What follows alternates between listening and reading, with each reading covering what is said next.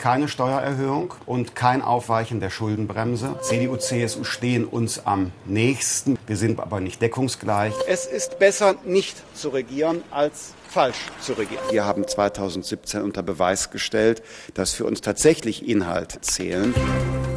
News Junkies. Was du heute wissen musst. Ein Info-Radio-Podcast. Ihr habt's schon gehört, die FDP ist heute dran. Für einige Leute die im Moment spannendste Partei. Hallo zum Parteiencheck, unser News Junkies Spezial in dieser Woche, der letzten Woche vor der Bundestagswahl. Wir wollen wissen, wie stehen die Chancen für die Parteien, womit können sie punkten, womit nicht. Und wir blicken natürlich auch ein bisschen zurück auf die letzten Wochen des Wahlkampfes. Ich bin Martin Spiller und auch heute nicht alleine hier, sondern ich habe fachkundige Unterstützung aus unserem ARD Hauptstadtstudio an Land gezogen. Das ist heute unser Korrespondent Martin Polanski. Hallo. Hallo, Tag. Am Wochenende gab es ja einen FDP-Parteitag und du warst ja da. Erzähl doch mal, wie war denn da die Stimmung? Na, ich würde sagen, die Stimmung war schon sehr gut. Das muss sie natürlich auch sein, eine Woche vor der Wahl. Das soll ja auch das Signal sein, dass von so einem Parteitag ausgeht, dass alles bestens ist, hm. dass alle optimistisch sind.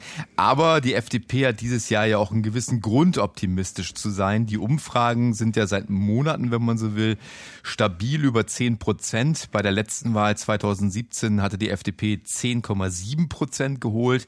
Offizielles Wahlziel ist es jetzt ja wieder zweistellig zu werden. Das wäre das erste Mal Mal in der Geschichte der Partei, dass sie bei zwei Bundestagswahlen nacheinander zweistellig werden mhm. würde. Und äh, da ist man jetzt ganz optimistisch, dass man das auch erreichen wird. Zweistellig, das klingt ja fast wieder realistisch, also realistischer bestimmt als damals diese legendären 18 Prozent auf den Schuhsohlen. Profitiert die FDP dabei auch vom Abrutschen der CDU, also diese, diese klassische Verschiebung innerhalb des sogenannten bürgerlichen Lagers? Ja, das würde ich auf jeden Fall sagen. Natürlich ist das ein Grund, aber ich glaube, das ist nicht der einzige. Denn äh, es ist nicht so, dass es wirklich komplett kommunizierende Röhren sind, wenn man sich so die Entwicklung der Umfragen anguckt in den letzten Monaten. Sicherlich ist es so, dass die FDP stark von der CDU gewinnt. Das hat sich auch 2017 gezeigt, dass die größten Zuwächse, man war ja davor nicht im Bundestag gewesen, hat das Ergebnis mehr als verdoppelt. Mhm. Die größten Zuwächse kamen zum einen natürlich von der Union, aber auch von den Nichtwählern im gleichen Maße. Maße 2017 und auch ziemlich stark im Grunde genommen auch von der SPD. Ja, es ist also nicht so, dass die FDP immer nur von der Union holt und dann die Union abgibt, sondern sie hat ja in den letzten Jahren doch ganz stark versucht, auch nochmal ihr eigenes Profil herauszuarbeiten, auch andere Wählergruppen anzusprechen, vor allem jüngere auch, was mhm. ihr, glaube ich, auch ziemlich stark gelungen ist. Und äh, von daher ist es jetzt nicht mehr so, dass es sozusagen ein Lager ist, das wie angeschweißt nebeneinander sitzt, die beiden Parteien Union und FDP. Einige behaupten ja, die FDP hätte diesmal so ein bisschen ihre alte Rolle als Königsmacher zurück, dass sie also maßgeblich über eine Regierungskoalition entscheidet. Das wäre ja sowohl bei Jamaika als auch bei der Ampel der Fall. Beides geht nicht ohne FDP. Aber kann man die heutige Situation, die Parteienlandschaft, kann man das mit früheren Zeiten überhaupt vergleichen? Nein, würde ich auf keinen Fall sagen, denn früher gab es eben vor den Grünen nur drei Parteien, wenn man jetzt mal die Union als eine Partei mhm. zählt, also CDU und CSU. Und da war die FDP tatsächlich der Königsmacher. Das heißt, im Grunde hat die FDP entschieden, wer am Ende Bundeskanzler wird. Das ist jetzt ja völlig anders. Es gibt ja nach meinem Dafürhalten auf jeden Fall mindestens zwei Königsmacher, nämlich eben die FDP und die Grünen. Und beide müssen im Grunde genommen sehen, mit wem sie koalieren wollen und dann am Ende auch noch zusammenfinden. Wenn man mhm. jetzt daran denkt, dass man vielleicht die Wahl hätte zwischen Jamaika oder einer Ampel. Es gibt auch noch diverse andere Möglichkeiten, darf man ja eben auch nicht auslassen. Von Rot-Grün-Rot über Deutschland-Koalition bis Fortsetzung der großen Koalition unter anderen Voraussetzungen. Also wenn die SPD vor der Union liegen würde. Und da, selbst das ist ja nicht mal sicher. Das heißt, wir haben jetzt eine völlig andere Gemengelage. Es ist gar nicht möglich, taktisch zu wählen, weil jeder, der versucht, taktisch zu wählen, möglicherweise ein ganz anderes Ergebnis bekommt, als er, als er haben wollte, wenn er sein Kreuz macht. Und von daher, glaube ich, ist ist das wirklich nicht zu vergleichen. Lange Zeit hatte sich ja Christian Lindner doch recht eindeutig an die Union gekettet, sogar auf kulturelle Unterschiede verwiesen. CDU, CSU stehen uns am nächsten. Mir fehlt die Fantasie, wie überhaupt Rot und Grün der FDP ein Angebot machen könnten. Die stehen in der Sache der Linkspartei ja viel näher als uns. Ist jetzt schon ein bisschen her, dieser Ton. Sagt er das mhm. immer noch so klar? Also auch die SPD ist ja stärker geworden. Wahltermin rückt näher, eine Ampel doch wahrscheinlicher? Also ich finde, dass es jetzt am Sonntag auf dem Parteitag doch eine ganz spürbare, wenn auch nur Nuancen spürbare Verschiebungen in der Tonlage auch gegeben hat. Christian Lindner hat natürlich nochmal betont, und das ist ja auch so, dass die FDP in vielen Bereichen der Union näher mhm. steht. Aber gleichzeitig hat er eben auch ähm, die Ampel sowieso nicht ausgeschlossen. Das macht er schon seit, ja, im Grunde seit Beginn des Wahlkampfes nicht. Und er hat eben auch eher sozusagen nochmal Signale gesendet, dass er Olaf Scholz vielleicht gar nicht so schlecht findet. Ähm, die FDP hat in diesem Wahlkampf definitiv kein Interesse, ihr Schicksal vollständig an die Union zu binden. Denn wenn der große Tanker Union leck schlägt und im Zweifelsfall dann untergeht, will die FDP auf keinen Fall mit untergehen, wenn man sich an die Union gekettet hat. Also ist es auch taktisch natürlich absolut ratsam jetzt aus Sicht der FDP, da alle Optionen offen mhm. zu lassen. Natürlich mit der Ausnahme eine Koalition mit AfD und auch mit der Linken. Das scheint die CDU ja auch schon zu spüren. Die scheint ja teilweise nervös zu reagieren. Also wenn zum Beispiel Generalsekretär Paul Ziemiak warnt, wie in diesem Ton. Wer die FDP wählt, der kann dann am Ende auch aufwachen mit SPD und Grünen könnte passieren. Ist natürlich sehr lustig, dass Herr Ziemiak das sagt. Man muss mal daran erinnern, äh, die Union regiert seit acht Jahren mit der SPD und mhm. die Union wollte bereits vor vier Jahren ganz, ganz dringend mit den Grünen zusammen regieren. Also das ist natürlich besonders glaubwürdig, wenn die äh, Union davor warnt, dass am Ende möglicherweise SPD und Grüne in der Regierung sitzen könnten, weil im Grunde genommen machen sie ja nichts anderes. Vor vier Jahren ist ja eine Jamaika-Koalition an Christian Lindner gescheitert und seinem berühmten Satz, lieber nicht regieren als schlecht regieren diskutieren. Christian Lindner hat seinen Satz ja bei aller nachhaltigen Kritik rückblickend immer verteidigt und gesagt, seht her, das ist der Beweis, wir orientieren uns an Inhalten. Wir haben 2017 unter Beweis gestellt, dass für uns tatsächlich Inhalte und nicht Karrieren zählen.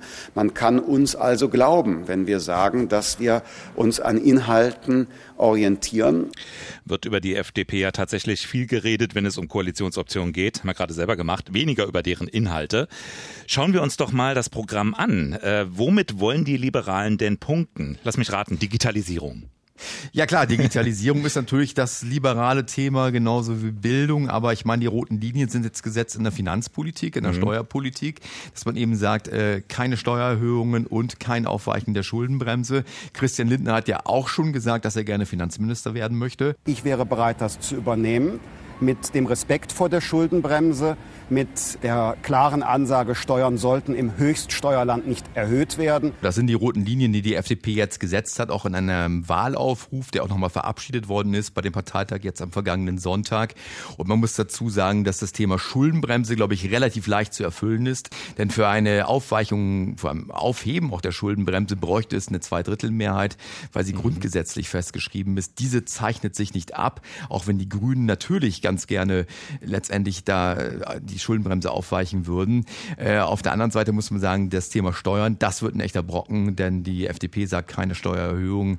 Die FDP ist natürlich Wirtschaftspartei. Vom ganzen Denken her ist es natürlich so, dass ich, glaube ich, FDP-Wähler, FDP-Sympathisanten so verstehen, dass eben der Wirtschaft auch ein Raum gegeben werden soll in Deutschland, dass es eben nicht zu viel Staatseinfluss geben soll.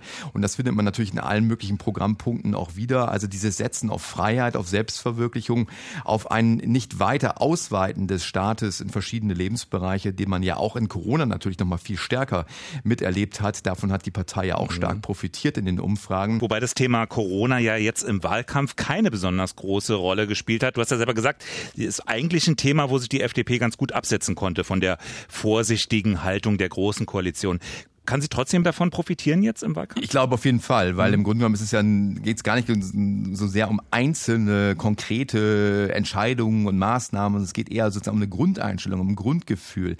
Es gibt natürlich die einen, die haben ganz große Sorge und die sind dankbar dafür, wenn der Staat klare Regeln setzt und lieber zu viel Regeln gibt und zu streng das Ganze macht als zu wenig. Mhm. Es gibt andere, die sehen das genau andersrum. Die sagen, äh, irgendwann muss es auch mal vorbei sein, dass der Staat in ganz tiefe persönliche Lebensbereiche eingreift oder er muss zumindest sehr gut begründen können, warum er bestimmte Grundrechte, und die sind ja außer Kraft gesetzt bis heute, warum er bestimmte Grundrechte äh, nicht mehr ohne weiteres gewährt. Dass es da eine sozusagen eine Umkehrung gibt, dass nicht der einzelne Bürger eine Beweispflicht ist, sondern der Staat, wenn er eben Dinge einschränkt. Und ich glaube, das ist auch einer der wesentlichen Gründe, warum die FDP ja in den Umfragen nach oben gegangen ist. Man muss sich erinnern, vor Corona, da lag die FDP FDP bei so fünf, sechs Prozent. Es gab noch den Fall Kemmerich in Thüringen, als äh, es da diese Wahl gab zum Ministerpräsidenten äh, mit Stimmen der AfD.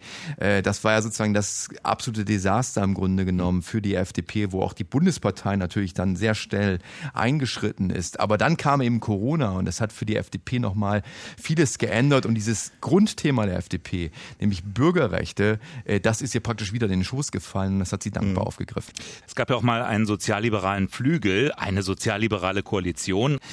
Dann haben viele Leute gesagt, diese Leute, die dafür stehen, für diese Themen, die sind heute längst bei den Grünen. Stimmt das noch oder ist die Partei, die FDP heute doch mehr als Christian Lindner? Das wird ja manchmal so als One-Man-Show wahrgenommen. Das ist sicherlich ein Problem der FDP, dass sie natürlich das große Aushängeschild hat, Christian Lindner. Man muss auch wirklich sagen, äh, dass Christian Lindner zum Beispiel rhetorisch einfach wirklich gut ist. Also ich meine, auf dem Parteitag habe ich das jetzt wieder mal festgestellt. Also der Mann hält eine Stunde lang eine Rede ohne Prompter, ohne Manuskript, läuft im Saal dabei rum und setzt jede Pointe, jeden Witz, jeden Satz, den er setzen möchte, äh, hundertprozentig. Das schaffen nicht viele. Das mhm. ist einfach so. Mhm. Und da ist er einfach ein Talent. Problem ist natürlich schon, wenn alles auf eine Person fokussiert ist in so einer Partei, kann das äh, bei manchen Leuten übel aufstoßen. Thema auch äh, der Frauenanteil in der Parteiführung, muss man insgesamt sagen, dass die FDP überhaupt einen niedrigen Frauenanteil in der Mitgliedschaft hat. Das spiegelt sich dann eben auch in den Spitzenpositionen wieder. Und ähm, ich glaube schon, dass natürlich die FDP von Lindner stark profitiert hat. Auf der anderen Seite muss man sagen, vielleicht ist es bei so einer kleinen Partei wie der FDP auch traditionell so. Man denke an Hans-Dietrich Genscher, man denke an Guido Westerwelle, dass sie eben wirklich Aushängeschilder ein, zwei brauchen, weil sie sonst gegen diese mhm. Supertanker, wie sie das früher waren, die Volksparteien, dann vielleicht gar nicht so so groß auffällt. Mhm. Du hast ja schon gesagt, es sind auch relativ viele junge Anhänger jetzt diesmal bei der FDP, die ihre Sympathien bekunden, die die wählen, vielleicht Mitglied sind.